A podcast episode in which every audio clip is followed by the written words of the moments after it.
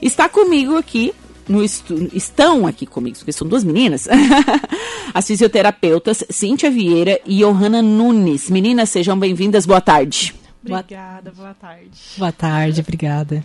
Então, Clínica Solievo, parceria de vocês duas. Então, é, nós nos conhecemos principalmente no hospital, trabalhamos no hospital regional juntas. E aí, essa área de cardiopulmonar, né, nos, nos chama muito atenção, a gente gosta muito dessa área. Não tinha nenhuma clínica específica aqui em Araranguá para isso, então juntamos as ideias e resolvemos colocar em prática esse, esse sonho, né? Bacana. Abrimos agora no mês passado a clínica, então tá já de portas abertas, atendendo, tá bem, bem legal. Então, eu, eu, te, eu, tenho mais ou menos noção, mas acredito que o ouvinte não sabe, não sabe o que, que é fisioterapia cardiopulmonar na teoria. O que, que é? Então, a fisioterapia cardiopulmonar ela é um programa voltado com o objetivo de melhorar a aptidão física, a aptidão cardiorrespiratória de pacientes que possuem doenças que vão influenciar de forma negativa o coração e o pulmão. Então ela vem para ajudar nesse sentido. Mas não só para pessoas que têm alguma doença, também pode ajudar pessoas saudáveis, aquelas pessoas que estão se sentindo cansadas para realizar alguma atividade. Atividades simples, vão limpar a casa e sente falta de ar, sente a dispneia, né, que é, que é a falta de ar, o cansaço, aquela fraqueza no, no corpo. Então ela vem nesse sentido também de ajudar esse, esse público e além disso também ajudar pessoas saudáveis, pessoas que praticam atividade física, atletas que precisam melhorar sua capacidade cardiorrespiratória, né, nas, nas competições e também nas atividades físicas. É, eu tinha, eu tinha pensado nisso. Atletas, acredito que eles fazem esse acompanhamento, atletas profissionais, enfim, eles, eles têm isso. Com certeza, os atletas devem, e na verdade eles devem fazer né, essa, esse acompanhamento, porque vai mudar com, com certeza o seu, é, o seu desenvolvimento ali nas atividades, tanto nos treinos quanto também nas competições. Nossa, que bacana. E quais são os exercícios que são oferecidos? Como que funciona isso? É uma curiosidade minha, eu nunca vi, não, não sei como é que é, e tenho curiosidade de saber como que funciona. Sim, o que, que acontece? A gente precisa primeiro avaliar essa, esse indivíduo, né? Seja o paciente que tem a doença de base, então a gente vai fazer é, uma anamnese mesmo, que é bem aquelas perguntas é, principais sobre doença, sobre medicação, sobre tudo que é o estilo de vida dele. E também a gente consegue na avaliação é, ter uma precisão de como que está a força muscular inspiratória desse paciente. A gente tem um, um aparelho específico para isso. Então, em, em, números mesmo, a gente consegue saber como que está essa força e consegue prescrever o tratamento baseado nisso. Então, Existe um aparelho específico para isso? Isso, exatamente. E como é que se chama esse aparelho? É o K5, da marca Power Brief. Meu Deus. Bem interessante. Então a gente tem curvas, né? A gente tem alguns é, números, alguns scores que ele, que ele nos dá, que aí no, nos baseia na, na, prática do exercício mesmo da prescrição. E aí depois a gente consegue reavaliar e, e, e dar em números o quanto esse paciente, né? O quanto esse indivíduo teve de melhora. Além disso, a gente avalia a funcionalidade dele, então existem alguns testes funcionais que já são validados na literatura, né? tem alguns testes como é, de caminhada, de sentar e levantado, degrau. Então, tudo isso a gente tem os scores que, que acaba é, verificando, né, conforme o paciente, o indivíduo vai fazer o teste, e depois também reavalia para ver como que foi a, a diferença de um e de outro. E a, com relação ao tratamento, né, a, aos exercícios, é, a gente usa muito a parte aeróbica, né? Exercícios aeróbicos para isso. Então a gente precisa de músculo também para a parte cardiopulmonar. Então, a, às vezes a gente imagina que é uma coisa muito isolada, né? Mas o nosso corpo é um, é um conjunto, é, né? Eu já pensei, eu tava assim, tipo o meme da Nazaré Tedesco, fazendo cálculos. É, Como é que faz? É uma maquininha bem complexa o nosso corpo, né? E a gente precisa de músculo, né? Então, a, músculos de periferia são muito importantes. Periferia seria o quê?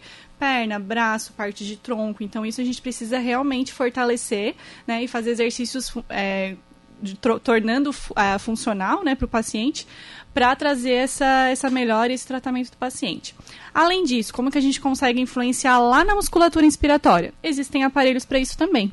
Então a gente usa alguns aparelhos que vão fortalecer essa musculatura específica através de cargas de resistência com válvulas.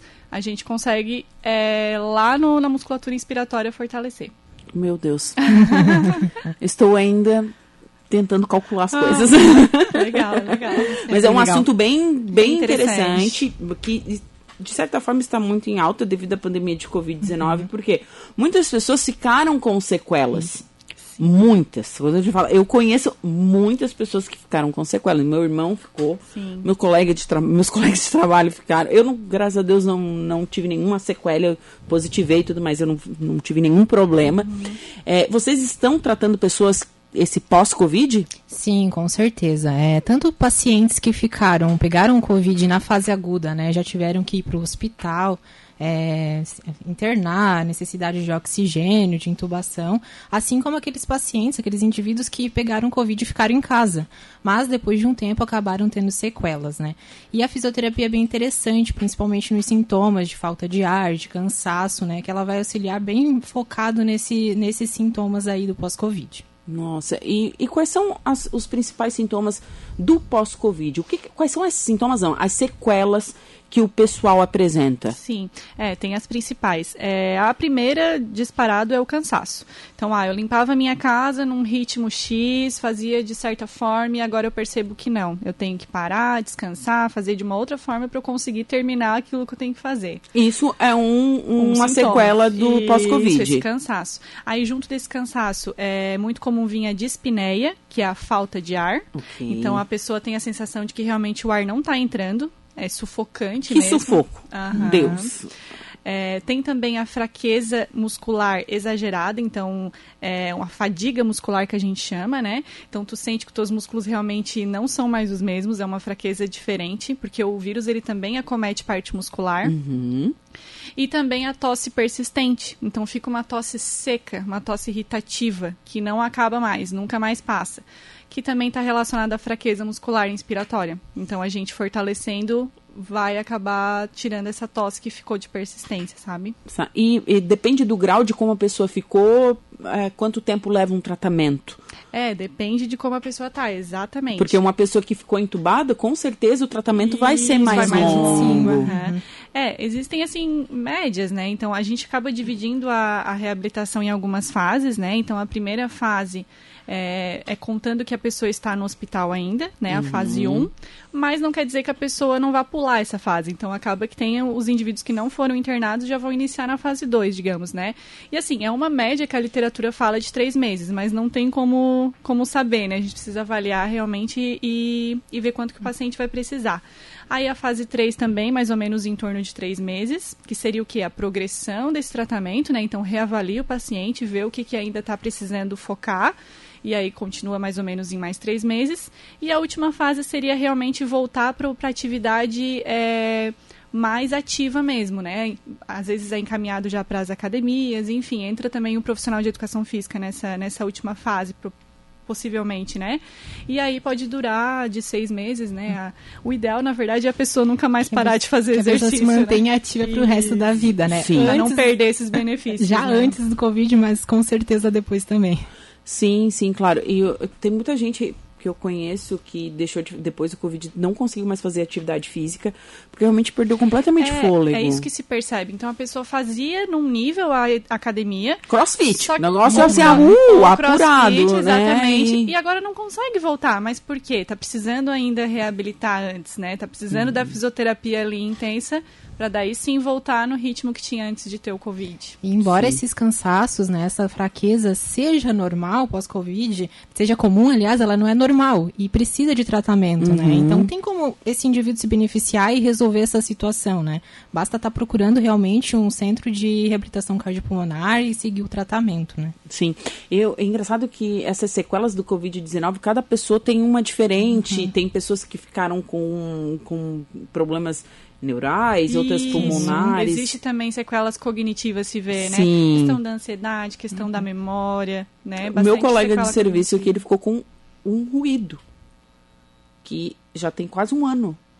Nossa. né? E ele tá buscando alternativas, já foi em Isso. vários médicos e tudo, e é pós-Covid-19. É, também tem sequelas em paladar, em Paladar, olfato, olfato, né? É, o paladar e o olfato é triste. fico É É. mesmo. só a própria, É, não- é só a própria é, experiência, né? É. Que eu tive realmente alteração no olfato, no paladar e continuo. É, eu, eu assim. Eu fiquei 45 dias aproximadamente sem paladar e sem olfato, assim, e às vezes eu, eu senti muita diferença no gosto do café. Uhum. O café ficou estranho. Hoje ele já está normal, mas é, é, algo. Esse vírus é uma coisa muito diferente de tudo que já aconteceu. Se a gente parar para pensar, Brasil aí com 530 mil mortes em decorrência da Covid-19, não é só uma gripezinha, a gente tem que continuar se cuidando.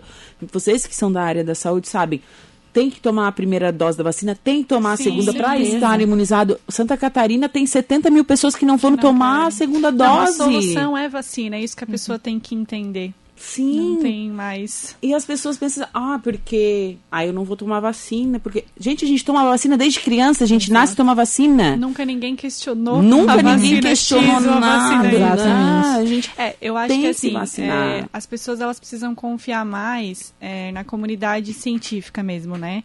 A gente também está nesse ramo da pesquisa, do mestrado, e, e a gente sente na pele assim o quanto que a população ainda não valoriza, porque tudo vem da pesquisa. Então, tudo que está tendo aí oferecendo de vacina não foi tirado da cabeça de ninguém, foi testado, né? Foi feito um estudo muito elaborado, com muitas fases. E a- as pessoas têm que acreditar que isso é real. Nem tudo é sobre é, política, né? Ou é, beneficiar X ou Y, né? A pesquisa, ela é para a população. Sim. Ela está aí para isso. E o que eu noto, antes da pandemia, a gente viu uma, uma desvalorização muito grande da pesquisa científica. E sabemos que um país sem pesquisa científica é um não. país que não anda, é um país que não tem tecnologia, é um país que vai ter que começar a importar tecnologia, porque não está saindo nada de novo Não, aqui. e com relação à saúde, é, nada é feito no teste, né? Tudo que a gente estudou para tratar agora, os pacientes, não foi da nossa cabeça, né? Não foi alguém que foi lá e ensinou porque acha interessante. É. Tudo foi estudado para chegar naquelas Não é nada técnicas. empírico, gente. Exato. É tudo Exato. estudado, é uma ciência, a gente tem que defender. Caramba. É a É nossa melhor opção e sempre vai ser a melhor opção seguir a ciência e acreditar aí no que os pesquisadores estão nos falando, né? Sim, é verdade. Mas esse trabalho de vocês é muito bacana. Eu acredito que tem uma galera é, satisfeita com o trabalho de vocês, porque é, é um- eu penso que ficar ter falta de ar, ter essa fadiga, com certeza é um, um a pessoa não sente bem. É. É, até me deu a, a- o gancho agora de falar a questão do nome. Eu Não sei se tu chegou a, a Não. se questionar o que significa. Não pesquisei. Confesso que quando você me mandou, eu é que nome estranho. Não, será, né? Diferente, né? Diferente, mas o que que significa? Mas eu vou te dizer que ele tem um significado. Uhum. Na verdade, a gente se preocupou muito com isso. Foi difícil de chegar no nome, foi uma das partes mais difíceis de montar a clínica, foi chegar no nome. Porque a gente justamente queria um, um nome com significado, né? E foi uma amiga da Johanna que acabou sugerindo, dentre outras tantas sugestões que a gente teve de amigos e familiares. É, e é uma palavra em italiano que significa alívio em português. Então, o que, que a gente quer levar para esse paciente? O alívio, né? Então, Sim. o paciente que chega cansado, sem conseguir fazer as atividades bem, faltando ar, né, com essa tosse, realmente são sintomas que incapacitam ele, né? Então a gente quer o quê? Levar alívio para ele, né? Que ele continue vivendo com uma qualidade de vida aí boa, sem sentir esses sintomas desgastantes. E outra, outro, não sei se é público que se fala, mas o pessoal que tá parando de fumar. É interessante. Ah, sim, o cigarro. Na verdade, Por- existe doenças já causadas pelo cigarro, né? O Sim. cigarro é muito prejudicial ao pulmão. Então, eu tava pensando aqui, pessoas que, que fumam, muita gente parou de fumar devido à pandemia de Uhum. Covid-19, ficou com medinho, né? E eu acho que acredito que, que renovar essa capacidade pulmonar é interessante. Sim. O pessoal que tá parando de fumar. Sem dúvida, né? Até porque o cigarro, ele traz sequelas, ele deixa lesões, né, no pulmão, causando DPOC, que é uma doença que causa no pulmão, né, o enfisema, enfisema. também. E com certeza, a capacidade cardiorrespiratória desse indivíduo vai ser reduzida. Ele vai estar com falta de ar, vai estar com cansaço, vai ter essa dispneia, né, falta de ar e vai se beneficiar muito reabilitando, com certeza. Sim. E vocês duas trabalham no hospital. Sim. Também. E nessa parte também. Covid. Na aham. COVID, no, no- dire- você teve Covid ou não? Eu tive no ano passado. aham, E- foi, foi leve. Tivemos. Todo, todo leves. Leve, Leves, leve. graças a Deus. Sim, eu, eu, eu penso muito no, no pessoal da saúde, assim como vocês que estão na linha de frente, ajudando os pacientes, enfim, quantos perderam a vida ajudando o próximo. É, eu, eu sempre penso isso porque a gente tem que agradecer os profissionais de saúde sempre, né? Pelo trabalho que está sendo executado não só aqui no Brasil, mas é, no mundo inteiro. É, tá sendo um desafio, porque assim, é, não é só o cansaço físico, assim, é bem emocional, porque a gente acaba acompanhando muita história, muita coisa bem triste, assim. Então tem que ter um. Tem que ter um psicológico forte, né? Tem que estar já focado na missão, né? No porquê que a gente está aqui, que a gente tem que ajudar o próximo, tem que estar bem, bem pensando nisso na hora de atender, né? Com certeza. E meninas, onde fica a clínica? Fica aqui na Getúlio Vargas, só que lá no Jardim das Avenidas, um pouco mais lá pra cima. Então passa o asilo, já é seguido. É um prédio de esquina. O nome é Avenida Parque, o nome do prédio. Fica na Certo. sala comercial embaixo ali. Certo. Bem fácil de achar. Redes sociais, como procurar, onde encontrar, telefone de contato. Sim, nós temos um perfil no, no Instagram que a gente até- está publicando bastante coisa, bastante informação ali, que é o arroba Solievo Clínica. Solievo Com tem dois L's, dois né? Ls. E aí no Facebook também tem a página. E a gente tem um, um número de celular que é o da clínica mesmo, que é o 99151 6987. Certo. Então, nossos ouvintes que querem procurar um tratamento pós-Covid, ou enfim, ou querem melhorar a qualidade de vida, é só entrar em contato com as meninas daqui da Clínica Solievo. Quero agradecer a participação de vocês aqui no programa. Muito obrigada. Obrigada. Certo? E gratidão pelo trabalho, né? Trabalhadores da saúde, muito obrigado por cuidarem da gente. Sim, obrigadão. Obrigadão.